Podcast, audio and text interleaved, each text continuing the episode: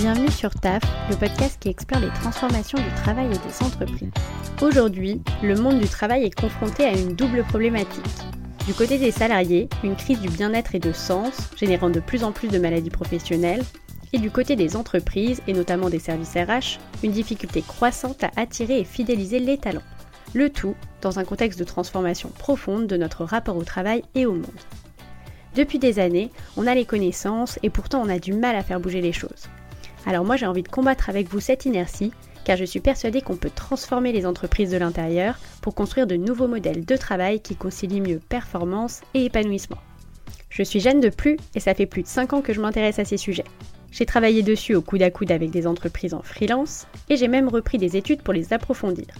Alors vous et moi, on va s'allier pour transformer le travail.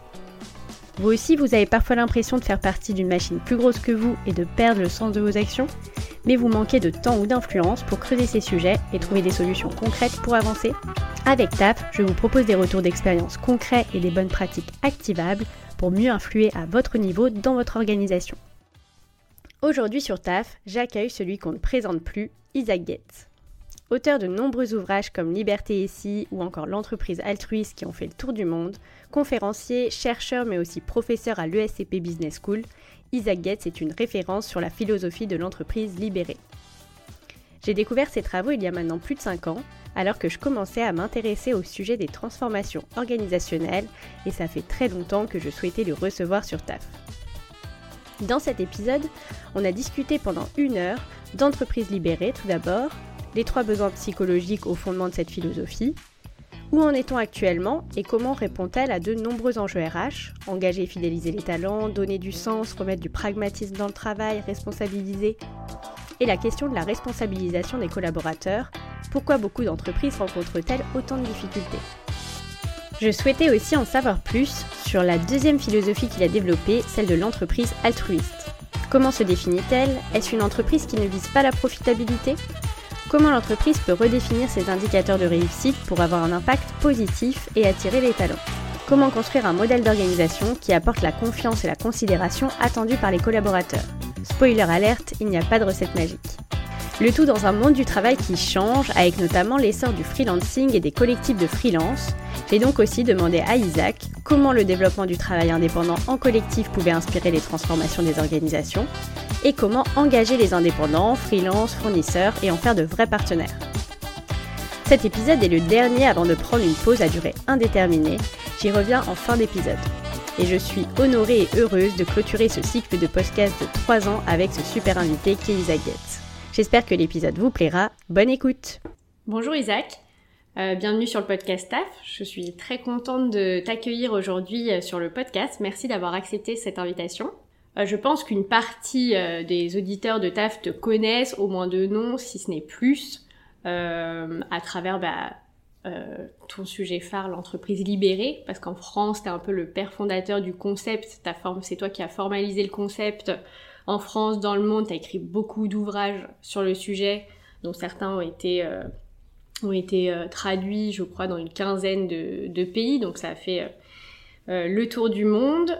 Euh, Est-ce que, alors tu as plein d'activités, euh, tu es conférencier, euh, tu es professeur à l'ESCP Business School, mais tu as, aussi euh, plein d'autres sujets avec ton actif puisque tu as eu un doctorat, j'ai vu, en psychologie à la Sorbonne, donc tu as des chercheurs euh, sur euh, de vastes sujets de transformation des organisations. Euh, comment tu te présenterais, toi, et est-ce que tu peux m'expliquer rapidement ce qui t'a amené personnellement au sujet de hmm. la transformation des organisations? Merci, Jeanne, donc, de me recevoir dans ton émission phare, et dont euh, on a parlé hein, beaucoup. Comment je me présente Alors, c'est peut-être la présentation la plus juste, ce sera celle peut-être de Google en attendant ChatGPT. Euh, donc, euh, je suis auteur, conférencier, euh, conseiller de dirigeants et je suis effectivement en poste de professeur à l'ECP Business School. comment ce sujet m'est venu le sujet de l'entreprise libérée. Et là, euh, donc, on est, tu étais encore toute petite hein, quand je commençais travailler sur ce sujet, hein, c'était 2004. Je dis pas que tu n'es pas né, mm. mais quand même. Hein. J'avais 10 ans. Voilà, 2004, et c'est à ce moment-là, après avoir travaillé sur le sujet de la créativité, on peut appeler ça innovation participative. J'ai travaillé peut-être 5 ans. Je, euh, menais ce, sujet dans une trentaine d'entreprises. J'ai écrit un livre, Vos idées changent tout. Hein, et, ça, pour faire une petite parenthèse, au, au passerelle, c'est parce que dans mes recherches en psychologie de la créativité, je commençais à m'intéresser aussi à ce sujet de salariés, est-ce qu'ils sont créatifs? Et je me suis rendu compte qu'ils sont tous potentiellement créatifs, mais pas dans l'entreprise traditionnelle. Euh, et qui ne peuvent pas effectivement réaliser euh, leurs idées, leurs innovations.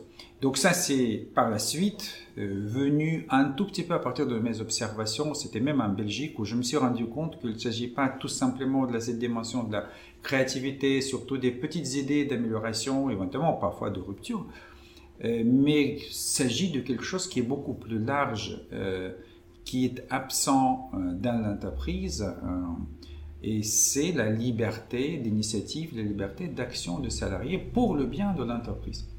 Et quand j'ai vu qu'il y en a certaines entreprises, effectivement, on, encourage et permettent euh, cette liberté et qu'en même temps, les salariés, ils n'en abusent pas du tout, il y a des exceptions évidemment, mais qui agissent de manière extrêmement responsable, comme si c'était leur entreprise, évidemment que euh, ce sujet euh, au moins te rend curieux, en tout cas moi assez rapidement, au fur et à mesure que je, commençais à aller dans les entreprises et voir euh, comment elles fonctionnent, et que je me suis passionné pour, le sujet.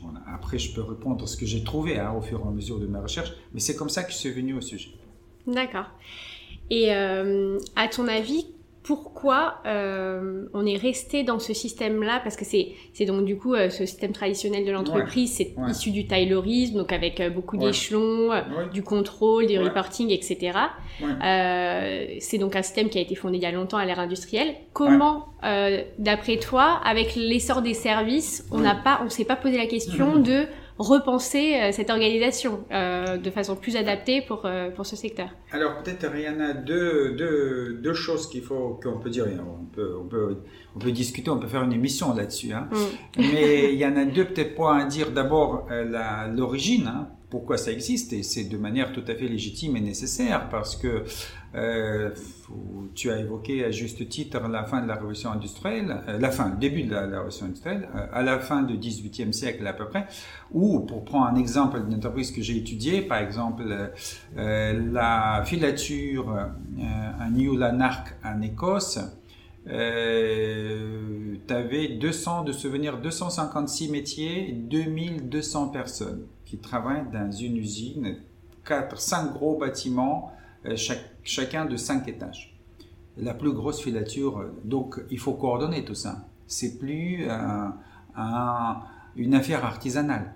Et quand on dit comment coordonner cette masse d'activités, des métiers, des spécialisations, etc., la division de travail, la fameuse hein, de Adam Smith, euh, bah, le système que finalement on a adopté, euh, c'est un système qu'on connu de l'ère militaire, hein, mais c'est encore des Romains, hein, euh, et puis dans les armées. Et en même temps, mathématiquement, euh, il s'avère, hein, mon ami Marc Alévi, qui démontre que si tu veux coordonner le maximum de personnes avec le minimum de coordinateurs, de superviseurs, des contremaîtres, appelons ça comme on veut, des managers, ben c'est finalement la hiérarchie ou l'arborescence qui le permet. Tu ne vas pas mettre un manager par personne, par personne, ça existe des entreprises comme ça parfois. Hein. Mais euh, tu veux minimiser ça parce que c'est une charge. Ça produit pas, hein, donc les managers produisent pas. Donc c'est, on est arrivé à ça, et donc ça, je dis ça, c'est un petit, euh, petit détour par l'histoire parce que c'est une certaine logique, même mathématique, et légitimité historique. Et bien évidemment, quand euh, l'ère de service est arrivée, par exemple prenons les banques, bah, le seul modèle qu'ils avaient l'économie, euh, l'économie comme de l'échelle, ça existe, hein, et c'est comme ça que les banques sont devenues très très grosses. Bah, comment on va coordonner tout ça plutôt qu'une petite agence hein? On, a, on a 500 agences, donc comment on fait tout ça bah, On va industrialiser les services. Et donc, tu as tout ça, ce qu'on appelle le back-office, le front-office, etc., etc. Donc, voilà, donc on ne s'est jamais posé cette question parce qu'on ne voyait que des avantages de fonctionner de cette façon-là, de coordonner. Alors, ok, c'est un coût, c'est une charge, effectivement, toute cette coordination, etc. Mais euh, les économies euh, de l'échelle sont tellement grandes que ça va tout racheter. Sauf qu'il y avait un moment où c'était plus le cas. Hmm.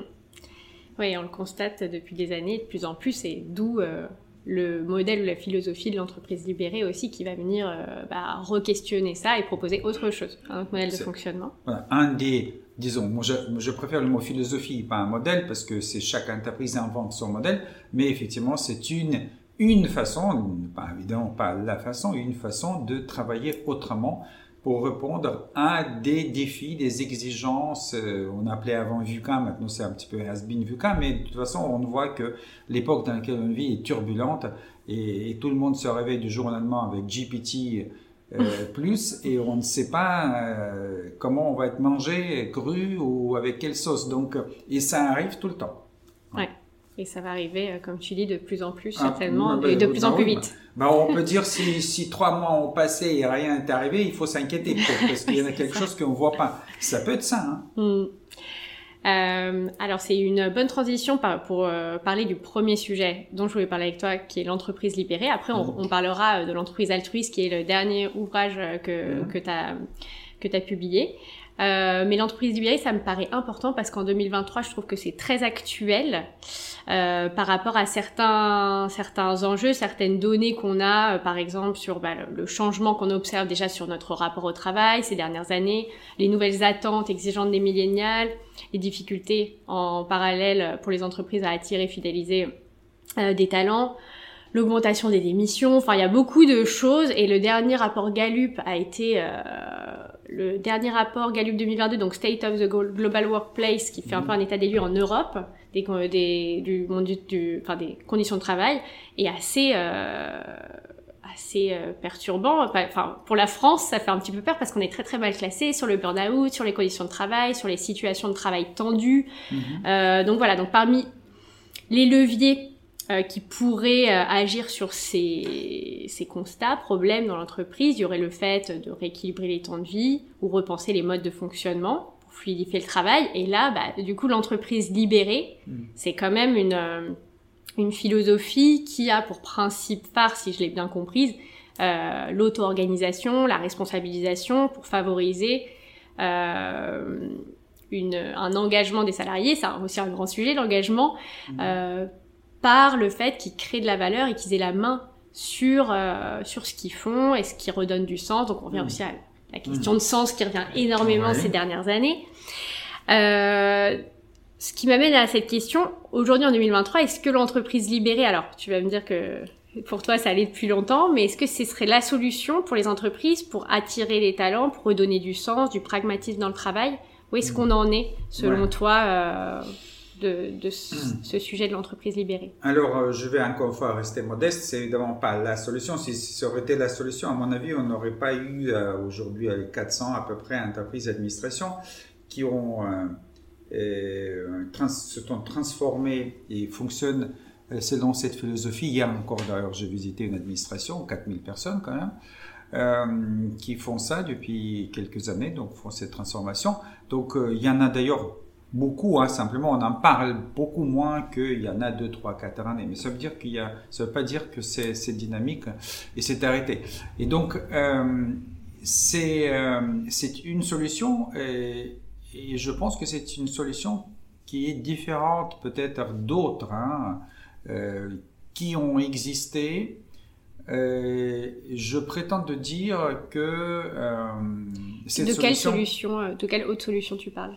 Euh, il, y en a beaucoup, hein, d'allant, je ne sais pas, le bien-être au travail, euh, l'organisation, je sais pas, des propositions, des, avantages à la Silicon Valley, euh, mhm. euh, pour ne pas nommer l'entreprise Google, mais tout le mhm. monde connaît Google.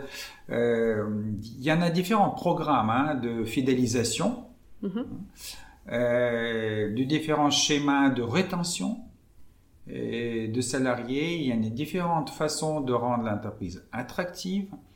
Euh, et donc euh, ça, ça se pratique depuis très très très longtemps. Hein. Euh, je sais pas, hein, même dans les années 30, hein, j'imagine, il y on proposait aux salariés des, bus, des, navettes pour les amener des endroits où ils habitaient, surtout en Amérique, hein, donc des, suburbs vers les entreprises, etc. Tout ça, c'était des avantages de nature. Et tout ça, eh ben, nous, on propose, on a une grande entreprise, Lockheed Martin, je ne sais pas, une petite entreprise où vous allez, eh ben, vous allez devoir aller en bus ou je ne sais pas, en votre propre voiture dans les embouteillages. Donc, il y a beaucoup, beaucoup de différentes approches. J'ai une euh, prétention de dire que l'entreprise libérée, alors euh, tu as juste dit que j'ai un doctorat en psychologie, se fonde sur quelque chose qui est scientifiquement dans la recherche euh, fondé et prouvé, cette théorie de Deci et Ryan que nous avons décrit en quatre pages, mais après il y en a, il y en a d'autres ouvrages là-dessus de Daniel Pink, paru un ouvrage, mm-hmm. juste, uniquement sur cet aspect-là. Euh, sur cette théorie de DCRIN de qu'est-ce que fait que la personne est intrinsèquement motivée et engagée dans ce qu'il fait, en l'occurrence chez nous dans l'entreprise. Et, et c'est le respect de ces trois besoins psychologiques fondamentaux dont la première nous avons appelé dans notre livre égalité intrinsèque, donc traiter les salariés en tant qu'intrinsèquement égaux. Le deuxième, de permettre à des salariés de se réaliser, de réaliser leur potentiel, talent, on peut appeler ça comme on veut. Et le, troisième, c'est s'autodiriger, l'autonomie, ces sujets-là. Et donc l'entreprise libérée est construite ou transformée d'une entreprise traditionnelle pour ces besoins-là. Alors maintenant, pour ne pas rester théorique, si tu prends beaucoup d'autres exemples qui sont tout à fait, euh, euh, comment on peut dire, positifs, hein, c'est-à-dire il vaut mieux d'avoir un établissement dans lequel tu as des super bureaux, des super locaux, euh, que tu as de la nourriture gratuite, voire bio, hein, et que tu as une salle de yoga, et que même il y a une école, éventuellement comme aux États-Unis, Montessori, gratuite hmm. pour les gamins tout, il y en a beaucoup, beaucoup. C'est, je pense, schématique. Hein. c'est plus facile à, à, faire. A priori, c'est plus facile à proposer. Alors, je vais pas, je vais pas maintenant entrer dedans. Qu'une réorganisation parce totale. On, on, va dire ça coûte beaucoup d'argent, c'est des gros budgets, etc., etc. Mais c'est pas pour moi le sujet. Le sujet, c'est la, qu'est-ce qu'on obtient comme le résultat?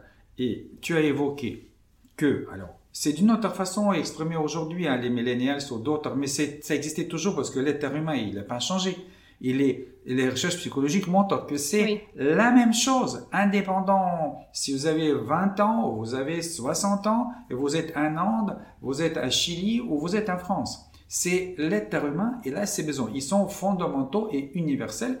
Ils vont être articulés de manière différente. Peut-être au Japon que aux États-Unis, mais c'est quand même quand quelqu'un dit je que me traite comme intrinsèquement égal, c'est-à-dire avec le, la considération ou la confiance, bah, les façons de démontrer ça vont être différentes culturellement. Mais si en revanche je perçois qu'on me traite avec manque de considération, bah, dans certains pays, comme par exemple en Chine ou à Taïwan, les gens peuvent se suicider en se jetant de toit de l'entreprise. Ils vont pas faire ça aux États-Unis. Mais c'est pas pour autant que ça leur fait beaucoup de plaisir. Donc, c'est universel. Et la question, c'est un quoi, et c'est une grande question, un quoi les avantages, ça, en anglais on appelle ça perks, les avantages en nature de différentes conditions, de super exceptions, les gros salaires, l'évolution euh, professionnelle qui est très importante hein, évidemment. C'est plus agréable d'avoir une équipe de 20 personnes, de pouvoir réaliser que être par exemple simplement un ingénieur. Hein. donc si, si on a une ambition saine, en quoi ça éventuellement contribue à satisfaire ces trois besoins? Et ces trois besoins, euh, et notamment par exemple l'idée du sens, hein, de, comment euh, je me réalise, mais je me réalise, ok, j'ai un potentiel aussi, mais par rapport à, une certaine vision de l'entreprise, par exemple, on appelle ça raison d'être, hein, qui, euh, qui est quelque part en résonance avec mes propres valeurs, par exemple. Sinon, bah, je fais quoi? Je juste, je viens faire ici pour faire EBITDA à 13% comme moi je dis comme ça un petit peu un boutade, personne ne saute du lit le matin et dit ouais c'est génial, je vais faire 13% EBITDA. Ça, ça, ça c'est pas quelque chose à travers quoi je peux me réaliser. Et donc du coup on peut appeler ça le mot sens parce que c'est un peu le mot utilisé. Je vois pas de sens pourquoi je me lève? Et du coup ces mêmes personnes, tout d'un coup tu les retrouves qu'ils quittent l'entreprise c'est aussi une grande vague hein, pour euh, faire une boulangerie, pour ouvrir un restaurant, etc. Gagner beaucoup moins, mais pourquoi? Parce que je me réalise à travers ce travail par rapport à quelque chose, en quoi je crois et qui est en, synergie avec mes valeurs. Donc, voilà la grosse différence d'une entreprise libérée, tout organisée pour aller vers la satisfaction de ses besoins psychologiques universels.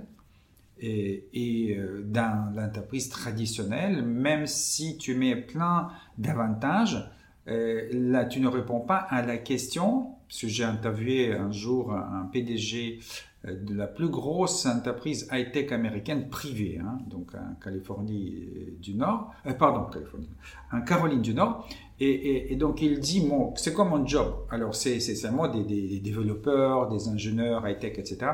Il dit, 99%, peut-être 100% des gens, de mes salariés, et ils quittent chaque soir l'entreprise. À travers les portes de l'entreprise, ils quittent le parking et s'en vont.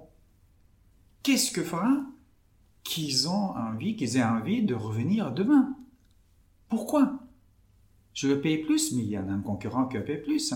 Je crée des conditions, ben, il va faire des, meilleurs locaux. Euh, donc pourquoi? Et donc si tu ne crées pas quelque chose qui est de l'ordre psychologique, il y en a un, un autre patron américain qui a dit psychic income, euh, le revenu psychique.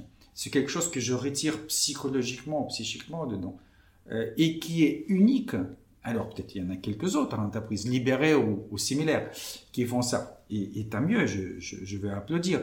Mais en tout cas, je vais comparer, et dans beaucoup, pour, juste pour terminer, hein, pour faire simple, dans beaucoup d'entreprises libérées, j'ai interviewé des salariés et je leur pose la question, vous avez, un métier, demandez le marché, etc. Est-ce que le chasseur de tête vous appelle pas? La réponse est oui. Et qu'est-ce que vous leur dites? Ben, Je dis d'abord, est-ce que vous connaissez mon entreprise? Il dit non, ben, c'est pour ça que m'appelez, ça ne m'intéresse pas. Je dis, même si on vous propose 25%, 30%, et dit, vous n'allez pas avoir des problèmes un peu en couple, en famille, etc., que vous allez refuser une augmentation comme ça? Et, et, et les réponses, et si j'aspire finalement à gagner plus, il y a une logique, hein, parce que dans ces entreprises, au nom aussi de respect, ceux qui contribuent plus gagnent plus. C'est pas, pas le col rose, hein, comme parfois on décrit tout le monde. Et, égalité, non, égalité intrinsèque, ça veut dire équité. Hein. Mm-hmm. Euh, et donc, si j'aspire éventuellement d'avoir des revenus, etc., donc je prends plus de responsabilités, je prends plus d'initiatives. Donc, je vais finalement contribuer à un volume et, la qualité est plus importante, je vais te retribuer. Donc, donc c'est arrêter dans mes mains de gagner plus si euh, pour telle autre raison, et c'est tout à fait légitime, à tel autre moment de ma vie, j'ai envie d'emprunter de l'argent, je ne sais pas, acheter un appartement ou, autre chose, ou même s'acheter un Harley Davidson. Voilà. Donc, mm. mais je ne veux pas quitter cette entreprise parce que je suis plus ou moins convaincu, parce que j'ai des amis, etc., euh, que ailleurs, on va m'ignorer en tant qu'être humain. Je veux redevenir une ressource humaine ou pire encore, ETP. C'est vrai que le terme de ressources humaines euh, est ben, assez. Ben, euh, ben, ben ressources, sémantiquement parlant, c'est mm. quelque chose qu'on exploite. Hein. Il y a des mm. ressources euh, minérales, il y en a des ressources financières. Donc on exploite. Je ne suis pas marxiste évidemment, hein, mais, mais c'est voilà. Donc on n'est on pas loin hein, de, de, cette, mm. de cette logique. Donc, donc voilà, et, et c'est pour, pour terminer, votre clôturer, parce qu'on est comme un sujet de travail, hein, c'est l'émission de travail. J'ai rencontré énormément de ce qu'on appelle des boomerangs c'est-à-dire des gens qui hésitaient et qui n'ont pas réussi à résister. Ou des, euh, des dirigeants, des cadres, des mm. ingénieurs, des, des, techniciens même, etc., mm. débandés sur le marché hein, euh, et qui, euh, pour 15-20%, bah, c'est tout à fait légitime, c'est comme ça que c'est moi sur LinkedIn, hein, paf paf, et, et il quitte. Ben, il revient et il revient, il demande de revenir, éventuellement pour un peu moins. Euh, mais ils disent, euh, bah, là-bas, euh, quand on demande hein, pourquoi, bah, ils se battent tout le temps. quoi.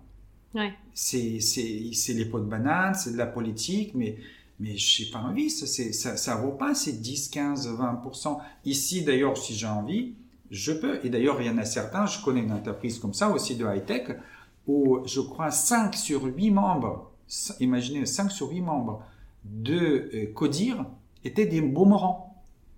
Ah C'est-à-dire, ils sont partis, ils sont revenus. Alors après, vous savez, ils sont encore plus, on peut dire, c'est, le fils fautif, ou je ne sais pas comment on appelle ça. Donc, donc eux, ils sont complètement euh, engagés et attachés à l'entreprise. Mais voilà. Mm. Donc c'est, j'essaie d'être bref, mais je ne suis pas bref. Hein. Mais c'est euh, intéressant et ça me fait penser euh, beaucoup à l'augmentation des, euh, des indépendants ces Mhm. dernières années, Mhm. qui est aussi probablement en partie lié à ça, parce que quand on regarde les raisons pour lesquelles des freelances du digital se sont mis à leur compte à un moment ou à un autre et de plus en plus jeunes, on voit que maintenant on- ils attendent pas forcément 10 ans de carrière ou autre pour se mettre à leur compte. C'est pour ça, c'est la liberté.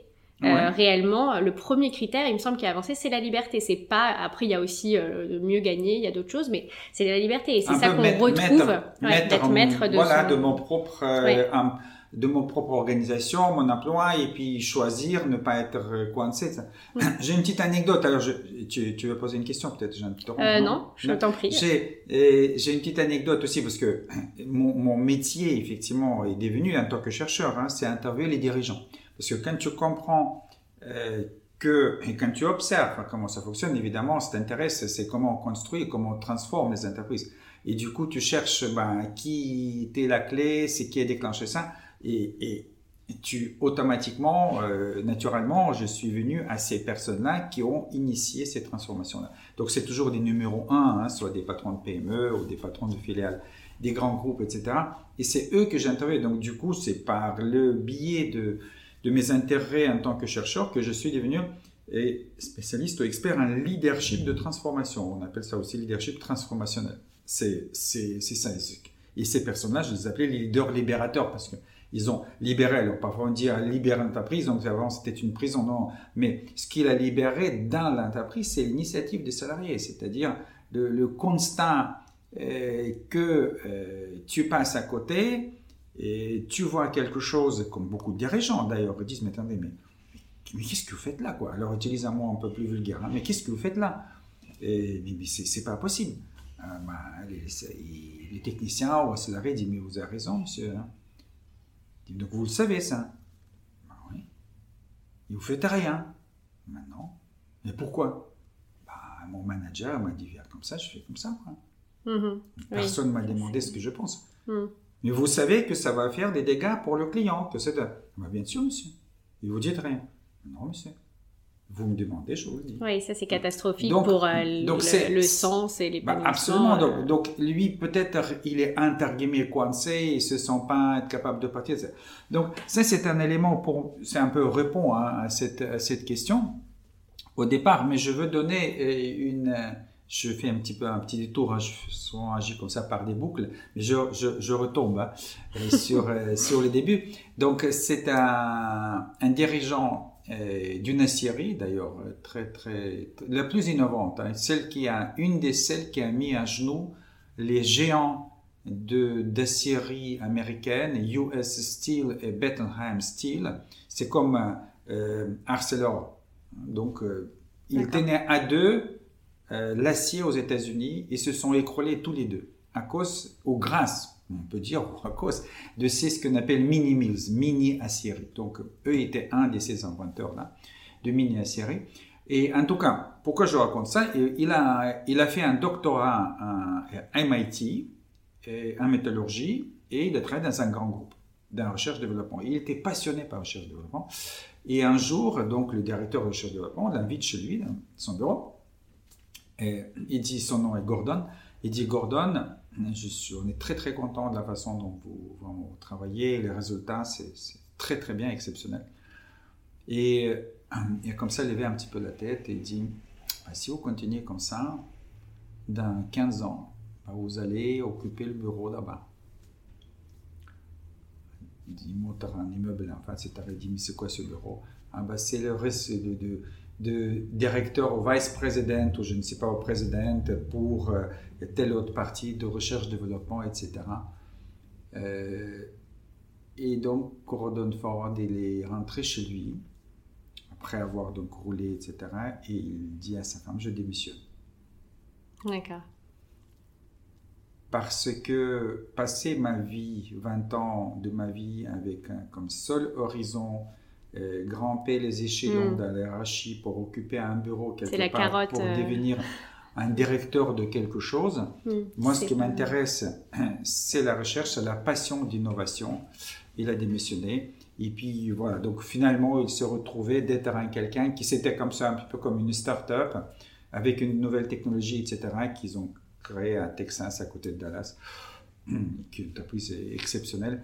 Euh. Donc c'est pour, mais c'est pourquoi je, je, je dis ça. C'est, c'est, il a démissionné. Alors, il n'est pas devenu un freelance.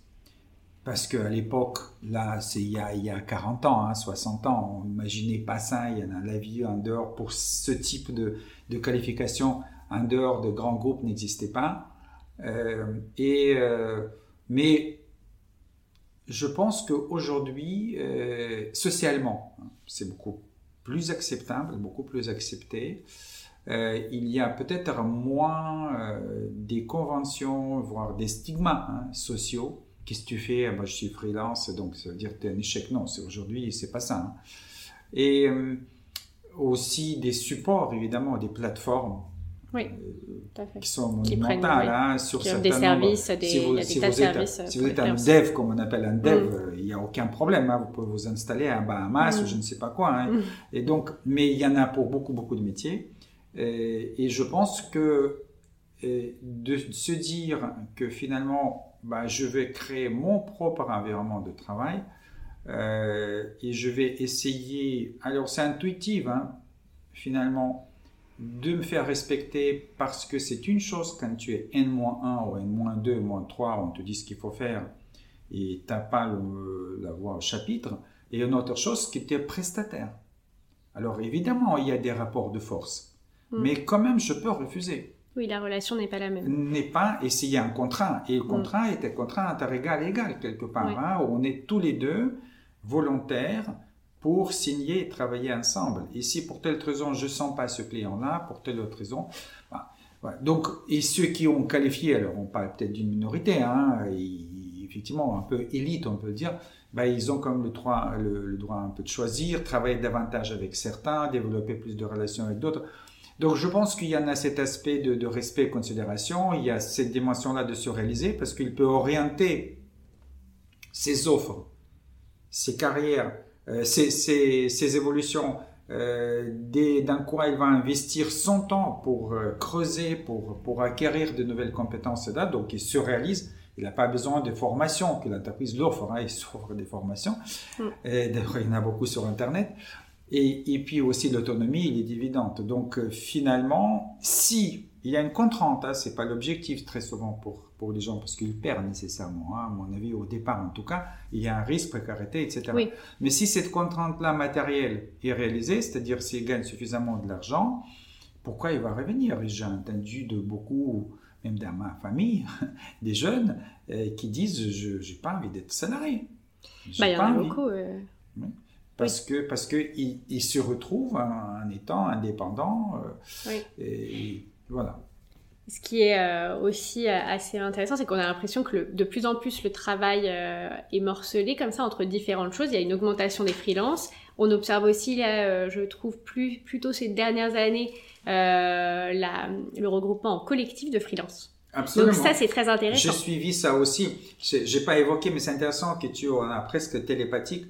Parce que dans mon école, parce que j'ai des étudiants et qui viennent me voir, vu le contenu de mes cours, et me partagent leurs projets. Et il y en a un, effectivement, qui a monté un collectif des freelances. Parce qu'il a dit qu'il y a une chose qui, le- qui leur manquait. C'est c'est une communauté. C'est-à-dire, c'est quand tu veux, quand tu veux cette, cette bienveillance, je ne sais pas, considération, etc., bah, tu le reçois des êtres humains. hein, au travail, justement. Mais quand tu travailles seul, il y en a personne autour. Mm. Donc, mais quand il y a un collectif, même si chacun a ses clients, même si chacun il fait ses prestations, mais le fait qu'on est ensemble, et c'est pas juste se retrouver dans l'espace de coworking, mais créer une sorte d'une communauté Oui. dans laquelle on échange. Et ce qui, je crois que euh, il s'appelle Adrien et il s'appelait Mongrove. Leur, Ah oui, euh, je connais. Voilà. Je- Et alors ça s'était arrêté. Voilà, Ah oui, il y a, a ça. 3-4 ans, mais c'était très très très ingénieux et psychologiquement très intéressant euh, parce que ils ont créé par exemple le besoin de, de se développer. Donc par exemple, consacrer une demi-journée de travail de, de, de souvenirs, hein, de chaque, que chacun forme ou explique aux autres ce qu'il fait. Oui, c'est génial. Ça remplace euh, bah, tout ce Ah, côté-là de développement professionnel. Et, et- et- donc, de la reconnaissance aussi pour toi, effectivement, valorisation, mais aussi, imaginez aussi, tu crées un terreau, et ils ont monté comme ça plusieurs startups à deux à trois, parce que du coup, je sais ce qu'il fait. Je fais une connexion avec ce que je fais, j'ai un, appel d'offre ou un client qui veut ça, est-ce que tu veux pas bosser avec moi, etc. Et puisqu'ils sont physiquement, c'était avant la Covid, donc ils s'est retrouvé dans les mêmes euh, locaux de coworking, c'est très facile d'aller, on va prendre un café ou je ne sais pas un verre, on discute et puis on. Donc c'était quelque chose qui correspondait. Ils ont trouvé euh, moyen de combler quelque chose qui est, c'est sûr, hein, quand tu es indépendant, quand tu es seul, qui travaille seul, tu n'as pas euh, cette dimension sociale qui est très importante, hein, qui a aussi disparu pendant la Covid. Hein. Mm. Euh, le fait d'échanger avec quelqu'un, euh, si on est tous les deux, on a une même équipe de foot, ou, on a les mêmes goûts, ou on aime faire cuisiner, etc. Bah, c'est important. C'est ça la vie sociale.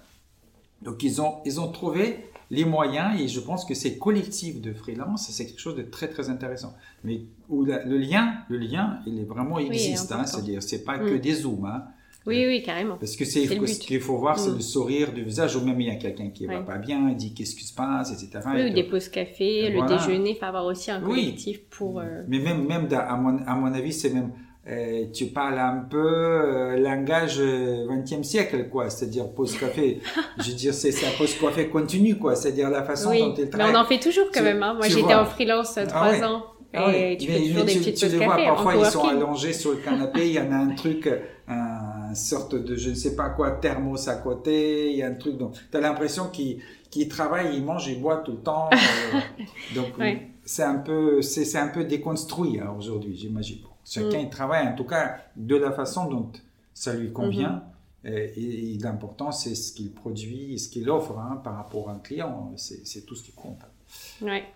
Et donc du coup, les entreprises, euh, enfin, euh, face à ces constats, elles ont deux options ou les deux. C'est un peu de soit travailler, alors pas forcément être une entreprise libérée euh, hyper de façon très extrême, mais en tout cas travailler, oui, à être, à supprimer ces échelons, enfin être mmh. plus dans la responsabilisation et réellement. Et c'est pas facile parce qu'il y a beaucoup mmh. d'entreprises qui qui essayent, qui ont des démarches pour se transformer et donner plus d'autonomie, etc. Mais on voit que quand même, quand c'est des grosses, grosses machines, mm. c'est très euh, compliqué en pratique et pourtant elles mm. vont, elles sont confrontées à, euh, bah, une difficulté euh, mm. dans beaucoup de secteurs, en tout cas à recruter et à garder les talents. Donc, alors, je, je, je serais d'accord que le plus c'est gros. D'ailleurs, j'ai au début, et je croyais pas que cette, ce concept, parce que tout ce que j'ai étudié, même si certaines de ces entreprises libérées que j'ai étudiées, elles ont grandi jusqu'à 30 000 personnes, mais ça a commencé par quelques milliers. J'ai jamais vu une grosse entreprise se transformer. en France, euh, j'ai quelques cas où on m'a finalement prouvé que c'est possible, notamment Michelin, qui est parti euh, sur les mêmes bases philosophiques, comme dans ce qu'ils appelaient l'entreprise responsabilisante. Chaque entreprise, d'ailleurs, doit, et je l'encourage, trouver leur propre nom qui convient, etc. C'est une philosophie. Hein. Et donc, c'est tout à fait juste. Maintenant, euh, il est vrai que c'est extrêmement difficile de transformer même une PME pour différentes raisons. Il y en a beaucoup, beaucoup de paradoxes. Hein. Même j'ai écrit même une série de sur LinkedIn ah, de paradoxes de l'entreprise libérée, mm. euh, parce qu'on a toujours une sorte de chemin linéaire, mécanique, etc., séquentiel, et on trouve, on parle toujours modèle, modèle, modèle d'entreprise libérée, comme quoi il y en a une sorte de modèle. C'est comme l'entreprise, c'est une machine. Non, c'est un organisme vivant et d'ailleurs unique et qui arrive sur un terreau qui existe. Hein, l'entreprise même s'il est organisé de manière traditionnelle, elle existe. Hein. Il y en a des gens avec leurs habitudes. Qu'est-ce que ça veut dire chez vous euh, d'être respecté? Qu'est-ce que ça veut dire chez vous que vous vous épanouissez ou, réalisez au travail, etc. Donc, et on co-construit, et ça c'est un élément très très important. Et malheureusement, on adore, euh, ou peut-être par les réflexes, on fait des courts-circuits et on dit la transformation, ben, on va par exemple faire une entreprise d'hierarchiser, flat ou autre chose. Moi, j'ai rien contre l'hierarchie, c'est pas un problème. Hein. C'est un épiphénomène. C'est pas un problème, l'hierarchie. la, vraie question, encore une fois, c'est une question psychologique.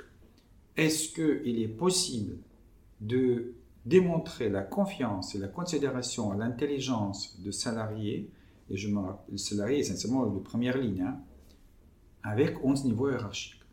C'est ça. Et 11 niveaux de reporting. Par exemple, et ça veut dire du contrôle. avec la, mm. panoplie des contrôles, parce que finalement, tous ces niveaux-là, ils contrôlent les niveaux inférieurs. Donc si on me dit que oui, et ça marche, et on a fait en plus les les, les, les, enquêtes, etc., et les salariés disent on n'a aucun problème, je ne je, je fais pas ça une boutade, hein. je donne un exemple euh, très concret. Par exemple, aussi, on peut se focaliser, ah bah tiens, la pointeuse. La pointeuse, c'est du flicage, il n'y a aucun respect, il n'y a aucune confiance. C'est faux. Il n'y a pas de modèle, je répète, et je re-répète, il n'y a pas de modèle. La question, c'est qu'est-ce que va être ressenti par les salariés comme un manque de confiance et de considération? Demandez-leur. Ne venez pas avec un modèle tout prêt, avec des recettes magiques. Donc, je connais les entreprises dans lesquelles, on a commencé à discuter avec des salariés, ils ont dit la pointeuse, ça ne va pas du tout, c'est du flicage. Et on pense qu'on va voler des heures de l'entreprise. Et d'ailleurs, ça produit des voleurs, parce que les gens, ils en font des combines comment quelqu'un peut pointer à sa place, etc. etc. Euh, donc on n'en veut pas. Ben donc on n'en veut pas. C'est pas que nous, nous les sachants, hein, les intelligents, on va l'enlever, etc. Qu'est-ce que mm. vous proposez? À la place du sein Et donc les salariés réfléchissent. Il y a le code du travail, des obligations hein, de connaître les heures travaillées, etc. Mais on ne va pas faire du flicage. Et donc ils proposent souvent c'est des autodéclarations et des choses comme ça. Mais je connais l'entreprise libérée, parfaitement libérée, dans laquelle les salariés, ils ont dit non, on veut garder la pointeuse. Pourquoi? Parce qu'on on travaille pas mal des heures, c'est dans l'industrie, et des heures sub, donc les, etc. C'est, c'est, et puis remplir tout ça, quand compter, ça nous, ça nous embête. C'est plus facile de passer le badge tac tac. Je sais que c'est calculé, on est payé. Et puis voilà, c'est pas le sujet.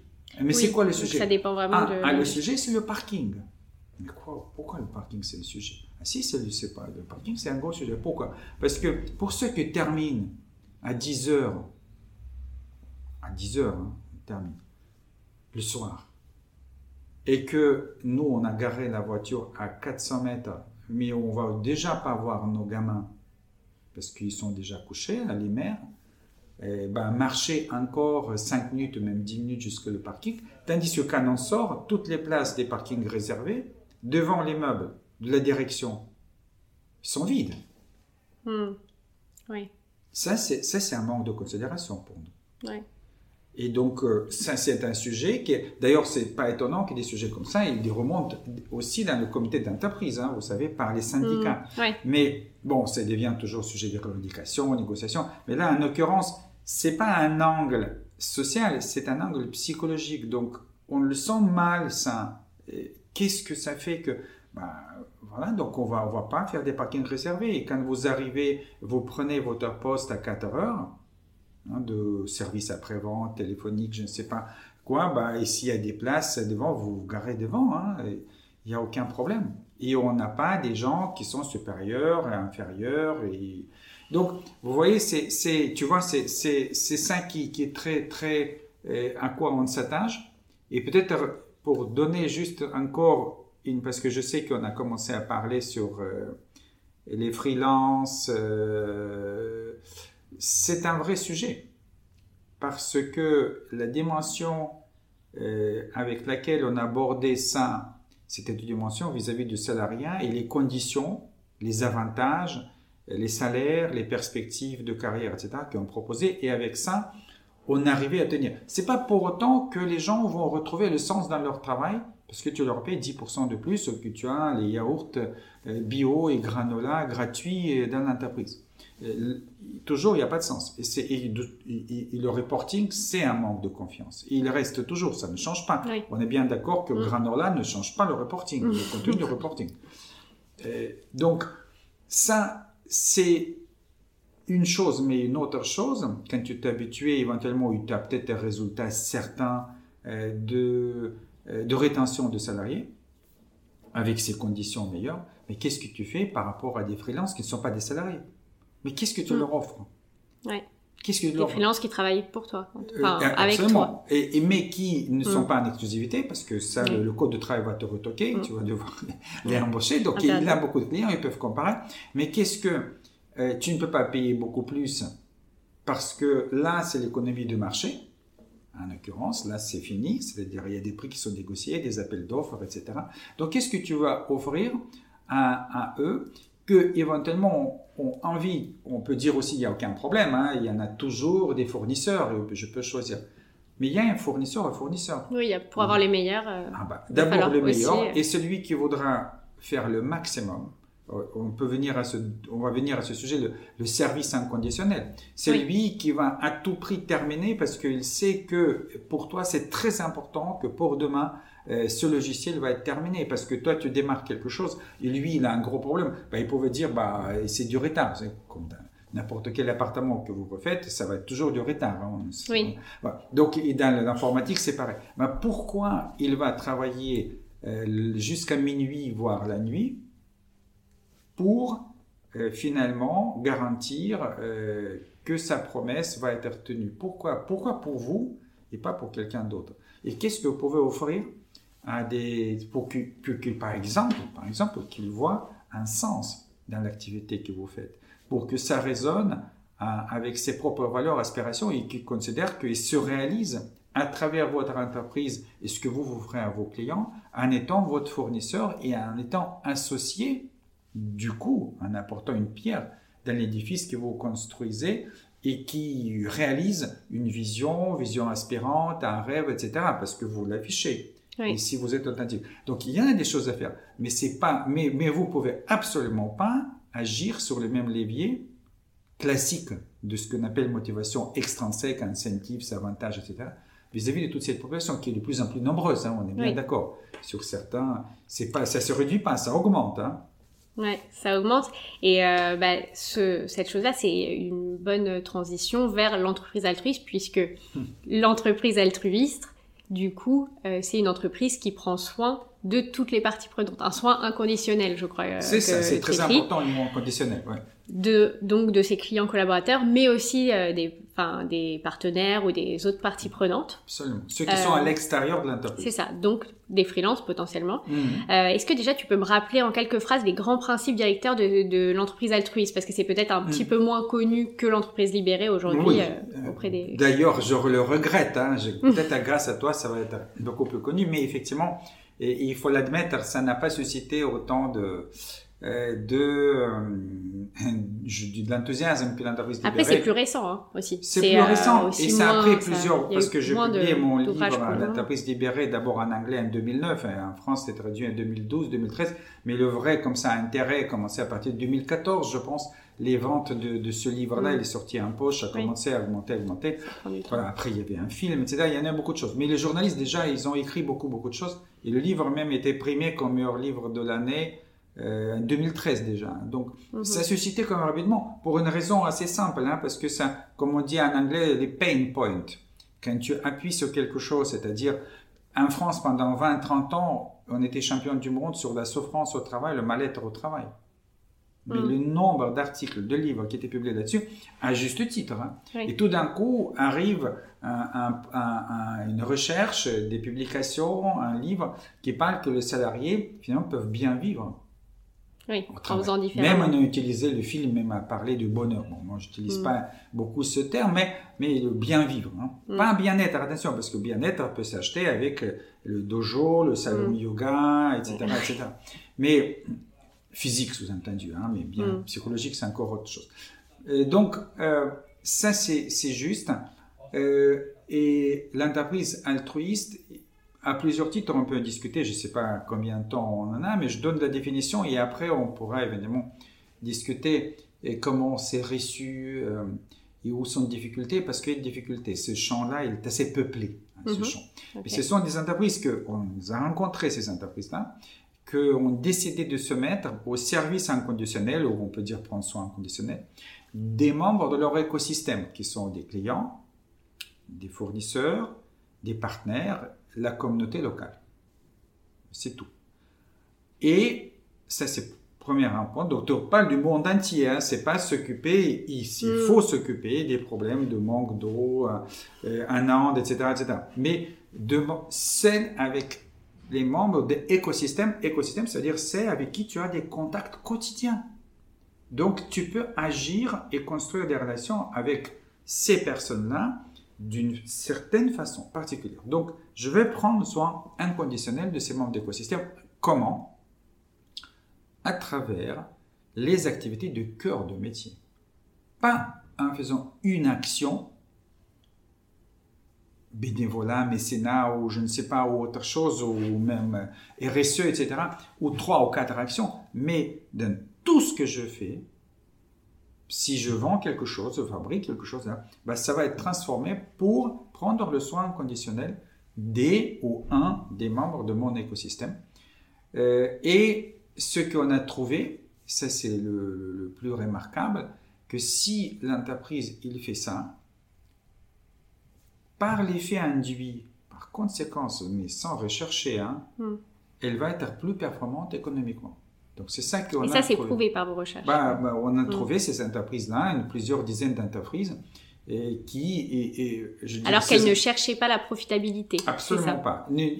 aucune, euh, aucun paramètre euh, économique n'était pas leur finalité. Contrainte, oui, parce que l'entreprise, par exemple, doit investir, euh, une masse salariale, etc. Donc il faut quand même gagner un minimum. Mais c'est pas la maximisation. La maximisation, c'est de la valeur mhm. sociale. On peut appeler ça la valeur sociale. C'est bien de le, préciser ça parce que on peut peut-être avoir l'image quand on entend entreprise altruiste et cette première mhm. définition euh, que quand si on ne recherche pas la profitabilité, mhm. ben on, on s'en occupe pas quelque part. Alors, mm. or, l'entreprise, euh, mm. voilà, c'est bien de dire qu'elle a quand même, elle met en place des choses pour pouvoir payer ses salariés. Enfin, c'est, elle n'oublie pas cette partie-là d'investir, payer, euh, se rémunérer. Alors, c'est, tu, tu as tout à fait, c'est tout à fait normal hein, que, que tu réagis comme ça. On a cherché, d'ailleurs, c'est avec l'éditeur même, on a trouvé ce, ce terme altruiste pour un tout petit peu choquer, mais, mais l'entreprise ne peut pas être altruiste dans le sens que l'être humain peut l'être. Hein. L'entreprise, c'est l'entreprise. L'entreprise, pas l'entreprise sociale, hein. faut le préciser, l'entreprise normale. SARL, SAS, SA, l'entreprise capitaliste, on peut appeler ça comme ça. Cette entreprise-là, elle a absolument besoin de gagner de l'argent. Hein. c'est comme l'oxygène. Mais c'est pas parce qu'on a besoin de respirer qu'on vit pour respirer. Oui, c'est ça la nuance. Donc, on utilise, moi j'utilise souvent le, métaphore de l'eau, hein, c'est-à-dire euh, on a sans l'eau, on ne peut pas vivre, mais on ne vit pas pour boire maximum de l'eau. Il y a une contrainte nécessaire et on veut être confortable. Par là, tous les deux, on a des verres d'eau en face de nous. Euh, ceux qui nous écoutent ne voient pas, mais de temps en temps, on boit, on a besoin, on peut avoir soif. Mais c'est pas pour ça qu'on se réunit ici, pas pour boire le maximum d'eau. J'ai plusieurs bouteilles, si tu veux, je peux, te, rajouter.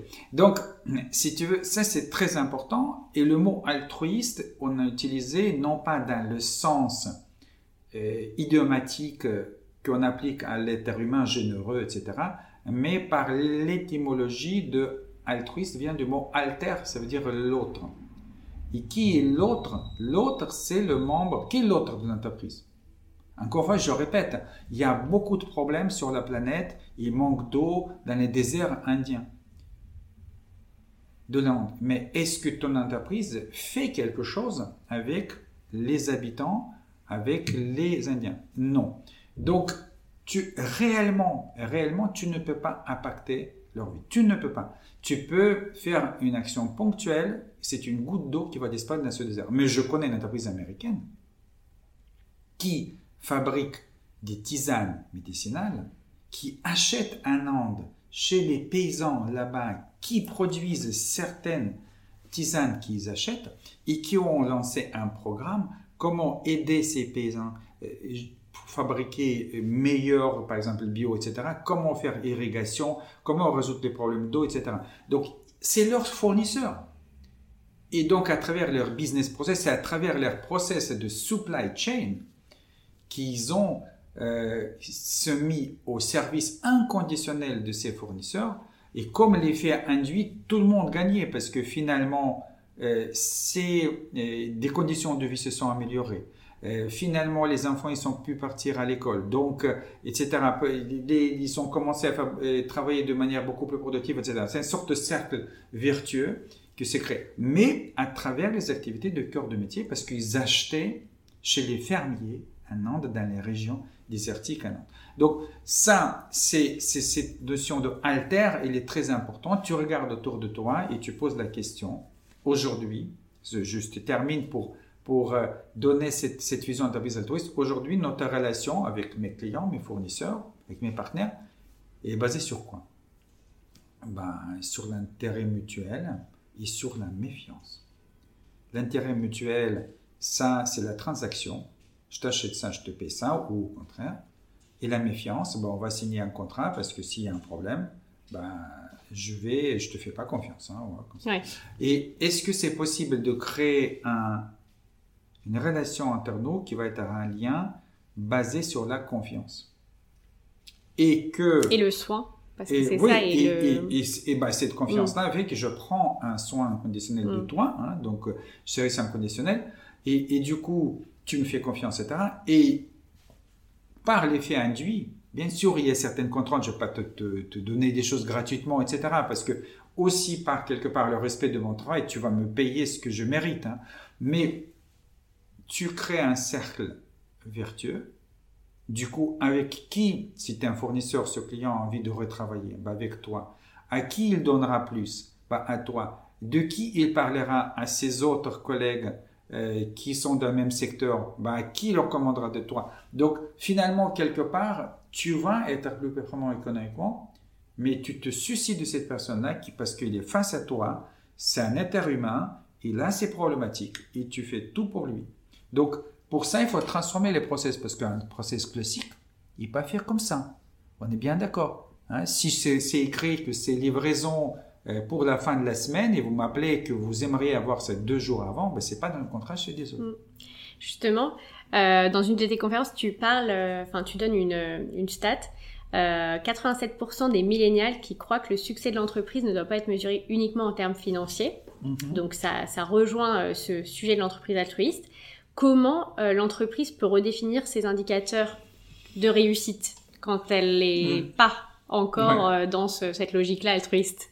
Alors, c'est très, très, c'est une très, question très, très profonde, Jeanne, qui te pose, et qu'effectivement, avec regret, quelque part, j'ai découvert, je ne l'ai pas touché euh, trop pendant l'entreprise libérée et on a toujours essayé d'expliquer que l'entreprise libérée, si tu le crées, la performance de l'entreprise économique va être supérieure parce que les salariés qui sont intrinsèquement motivés, engagés, etc., ils ont envie de venir chaque jour, ils ont envie de donner le meilleur même, donc ils vont être plus performants et l'entreprise va être gagnante comme le résultat. Donc il y en a quelque chose à même, mais on a quand même parlé gagnante économiquement et toujours focalisé sur ça. Mais en réalité, dans l'entreprise altruiste, on a découvert qu'il y en a deux types de performance. Il y a la performance sociale, il y a la performance économique. D'ailleurs, elles sont mesurées et si tu une entreprise de plus de 50, 500 personnes en France, c'est obligé de faire ce rapport extra-financier, mm-hmm. environnemental et social. Donc, Comment tu mesures Aujourd'hui, bah, pour beaucoup, beaucoup de jeunes, en tout cas les, enquêtes, les recherches, elles sont unanimes, de l'entreprise qui dit juste que nous, finalement, on est une entreprise très performante économiquement, etc., bah, ça ne les motive pas du tout. Hein. Mais socialement, vous faites quoi? Et donc là, ça ouvre un champ énorme qu'on connaît très bien, dans lequel a commencé de RSE dans la fin des années 80, et puis par la suite bien d'autres vagues, a terminé aujourd'hui par l'entreprise à mission qui est Benefit Corporations américaine, donc retranscrit en France, c'est dans beaucoup beaucoup de pays, ça existe. Ou, donc ça c'est juridique, hein, c'est changement de statut juridique, ou éventuellement euh, B Corp qui est une certification. Donc il y en a différentes façons d'aborder ce sujet. Comment on peut allier la performance sociale et la performance économique. Alors, certaines entreprises, elles sont dans une démarche authentique, elles vraiment sont ceci et comme ça. D'autres veulent afficher ça. Hein. Mm-hmm. Je vois que tu réagis, etc. on, appelle ça aujourd'hui purpose washing. Hein, ah oui, il y a du purpose well-being washing. Well-being washing, il y en a différentes, effectivement, washing aujourd'hui et, wellness washing, mm. hein, j'ai entendu aussi, donc euh, bien-être washing, etc. Donc il y a aussi de l'affichage qu'on appelle un peu marketing social, mm. Comment rendre l'entreprise attractive pour les jeunes, on, va leur montrer euh, qu'on fait ça, ça, ça, et puis ils vont venir chez nous. Donc, mais il y a aussi des démarches authentiques. Et moi, ce qui m'intéresse, c'est la démarche authentique. Et la démarche authentique, hein, je trouve, encore une fois, comme avec l'entreprise libérée qui a essayé d'aller en profondeur en se basant sur la recherche en psychologie, les besoins fondamentaux des êtres humains, pas que au travail d'ailleurs, hein, dans la vie aussi. Hein. Euh, ici, c'est pareil, on a essayé d'aller dans quelque chose qui est fondamental et euh, finalement, qu'est-ce que attend euh, des, tu as appelé ça des parties prenantes, parfois on appelle ça comme ça, les membres de l'écosystème de l'entreprise. Et finalement, on a vu que ces relations de confiance sont relations très importantes. Je peux te donner une preuve hein, de ça, parce qu'on décrit ça dans le livre d'entreprise altruiste. Euh, on signe des contrats. Mais quand le contrat n'est pas respecté, le, nombre d'entreprises qui attaquent l'autre partie dans le contrat en justice est infime. Il est prouvé dans la recherche reconnue que les entreprises détestent d'aller au procès par rapport à l'autre partie. Pourquoi? Parce que si tu vas au procès, tu rompes la relation de confiance que tu as construite. Et chaque commercial, il sait que le plus important, c'est créer une relation de confiance avec le client. Euh, il peut avoir des difficultés, il a un problème de trésorerie, il peut avoir des problèmes de paiement, etc. Mais on essaie de s'arranger dans la zone grise un petit peu. Ok, vous me réglez de moitié de la facture, et puis quand vous avez, euh, quand votre trésorerie, etc. On essaie de s'arranger. Et, donc c'est une preuve que les entreprises recherchent à préserver quelque chose dans la relation, parce qu'ils investissent beaucoup pour créer cette relation de confiance. On est d'accord euh, pour faire ses preuves, etc. Et que et c'est et c'est pas nécessairement quelque chose comme ça apparaît sur le papier. Et donc c'est très très important. Et donc comment tu peux partir de cette idée de la confiance? Et quand tu dis la confiance, ça veut dire que tu quand même agis vers quelque chose qui est sur la dimension sociale, pas économique. Parfois tu peux perdre. On sait très bien n'importe qui qui est freelance, etc. Et que parfois on fait des choses on ne gagne pas. Euh, mais on sait qu'il a vraiment besoin de ça et qu'il veut de la qualité, il s'attend de la qualité. Ben, on va faire tout pour lui. Qu'est-ce qu'on a créé? Ben, En réalité, c'est de la performance sociale, c'est-à-dire on a créé euh, une relation avec lui exceptionnelle, avec, euh, avec cette, cette personne-là qui est derrière ce client-là. Et puis on espère, c'est un pari, c'est un pari que quelque part ça va revenir. Et d'ailleurs, comme je dis, peut-être ça ne revient pas de lui parce qu'il n'a pas de soin à ce moment-là. Mais, il a quelqu'un d'autre mm. qui est son partenaire client, etc., etc. Il dit, tu sais quoi, tu as ce gros projet, bah, ce sont des jeunes, ils travaillent super bien, bah, vraiment, je te le conseille. Mm. Quand tu dis le terme pari, ça me fait beaucoup penser à la notion de courage en fait des mm. entreprises pour euh, celles qui veulent se transformer et euh, enfin il y a besoin, je crois, beaucoup de courage pour entreprendre des réformes qui sont euh, enfin des réformes des réorganisations, euh, des vraies transformations mmh. et qui ne sont pas juste euh, ajouter un cours de yoga qui n'est pas vraiment une transformation, c'est un, avantage mais c'est pas une transformation. Mmh. Et, euh, et c'est vrai que les entreprises qui, c'est, enfin le courage est absolument indispensable en fait. Oui, c'est joli. je trouve que c'est une façon très très jolie, très belle de dire ce de, de par rapport à notre conversation. Effectivement, euh, il y a euh, à deux registres, euh, il, faut du courage. Il faut du courage déjà pour adopter ce pari. L'entreprise libérée, c'est aussi un pari. C'est-à-dire, si tu prends, on peut cette fois-ci soit un conditionnel, hein, si tu mets au service de salariés, et ils vont vouloir donner le meilleur d'eux-mêmes, et si tu leur donnes des moyens, etc., des process, l'entreprise va être performante. Mais c'est un pari. Hein. Tu ne mm. peux pas le démontrer mathématiquement. Hein. C'est pas, c'est pas une séquence mathématique ou mécanique. La même chose ici avec les clients, les fournisseurs, la communauté locale. Si tu fais tout pour eux, in fine, tu vas être gagnant économiquement. Donc, qui dit Paris dit nécessairement qu'il faut être courageux, il faut du courage. Et le deuxième niveau de courage, hein, c'est exactement ce que tu as dit, c'est il y a un risque hein, dans la transformation. Donc, ce qu'on ne voit pas d'ailleurs, hein, et on n'en parle pas très très rarement, que ne rien faire c'est aussi un risque, voire un risque encore plus grand. Parce que mm. tout le monde le sait, même si on n'a pas envie de te répéter ça trop souvent, que la durée de vie des grandes entreprises se raccourcit tout le temps.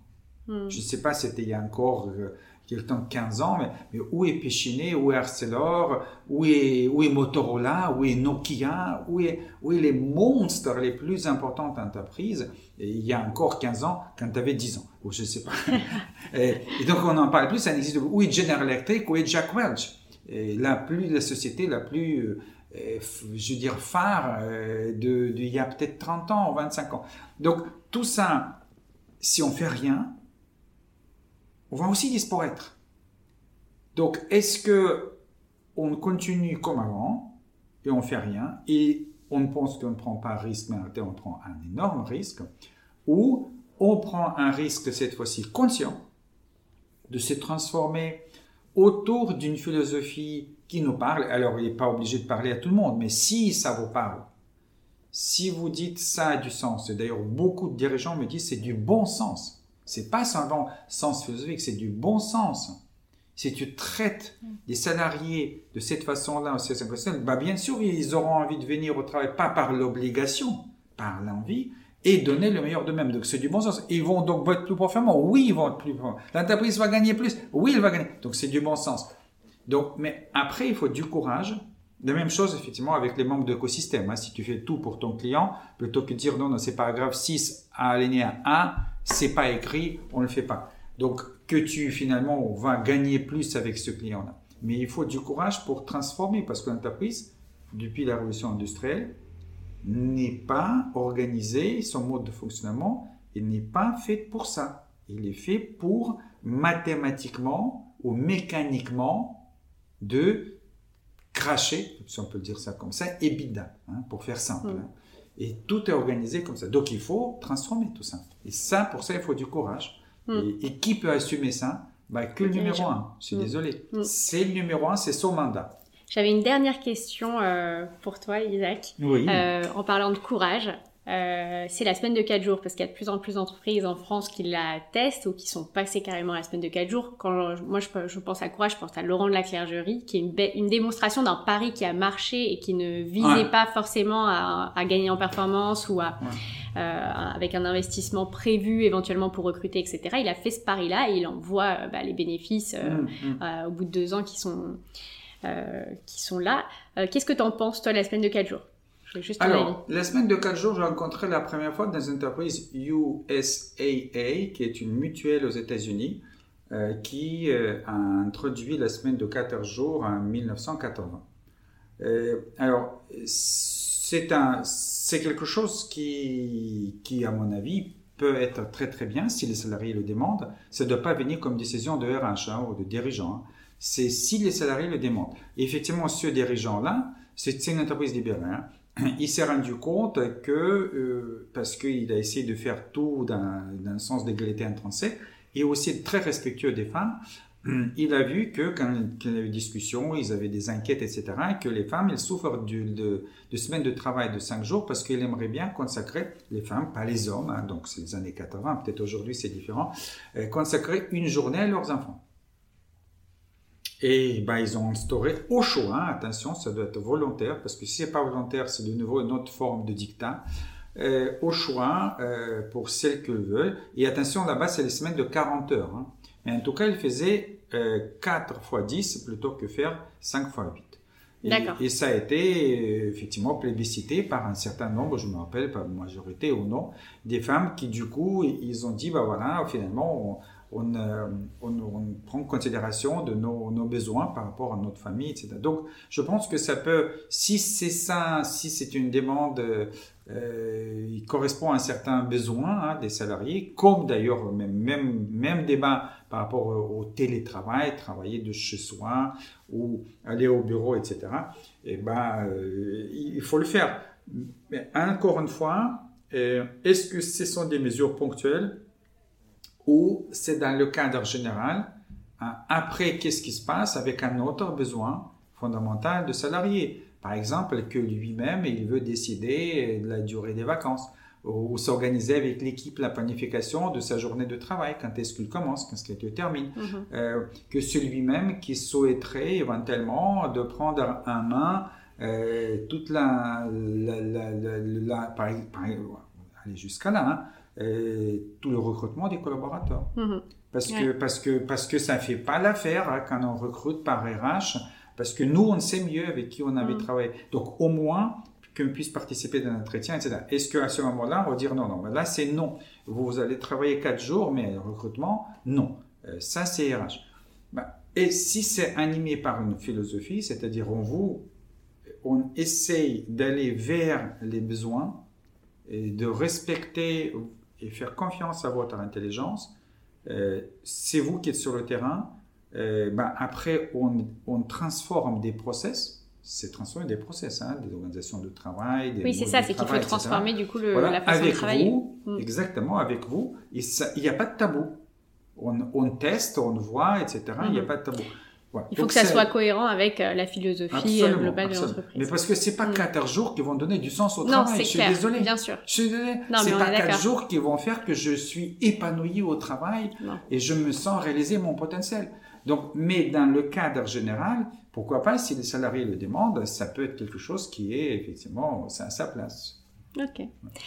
Merci beaucoup pour euh, toutes ces, réponses, euh, Isaac. C'était un plaisir euh, de te recevoir, vraiment très intéressant, avec beaucoup d'anecdotes et d'illustrations, donc c'est super. merci beaucoup, à bientôt. Merci beaucoup, Jeanne, très intéressant, merci. Si vous êtes arrivé jusqu'ici, c'est que l'épisode vous a plu et j'en suis ravie. Ce que je retiens de l'épisode, personnellement, c'est d'abord que la liberté d'initiative amène les gens à agir de façon responsable et sans abus. Les trois besoins psychologiques fondamentaux à combler pour donner du sens aux salariés et les fidéliser sont les suivants. Traiter de la même manière des individus intrinsèquement égaux, leur permettre de se réaliser et leur laisser de l'autonomie. Enfin, l'importance de la confiance et de la considération dans les relations professionnelles et donc la création de pratiques organisationnelles qui incarnent cette confiance. Comme je l'évoquais en introduction, cet épisode signe la fin d'un cycle pour TAF. J'ai démarré depuis octobre une nouvelle aventure professionnelle en tant que consultante en transformation RH au sein du cabinet Tempo Co du groupe Columbus Consulting et j'en suis ravie.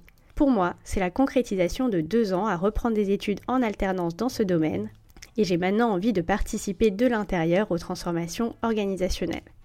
Je décide donc d'arrêter le podcast sans me fermer à 100% la possibilité d'y revenir un jour. TAF m'a apporté beaucoup, autant en apprentissage sur les organisations que pour transformer mon propre chemin professionnel, et l'exercice et ces moments passés avec mes super invités vont un peu me manquer. Mais il est aussi important pour moi de travailler à un certain équilibre vie pro-vie perso, ce qui m'a amené à cette décision. Un grand merci à tous pour votre écoute et vos retours réguliers sur le podcast. C'est le projet dont je suis la plus fière aujourd'hui et c'est grâce à vous. Je laisse bien sûr tous les épisodes de TAF en ligne car je suis sûre que pour beaucoup ils sont encore d'actualité et qu'ils peuvent servir à transformer nos organisations. À bientôt!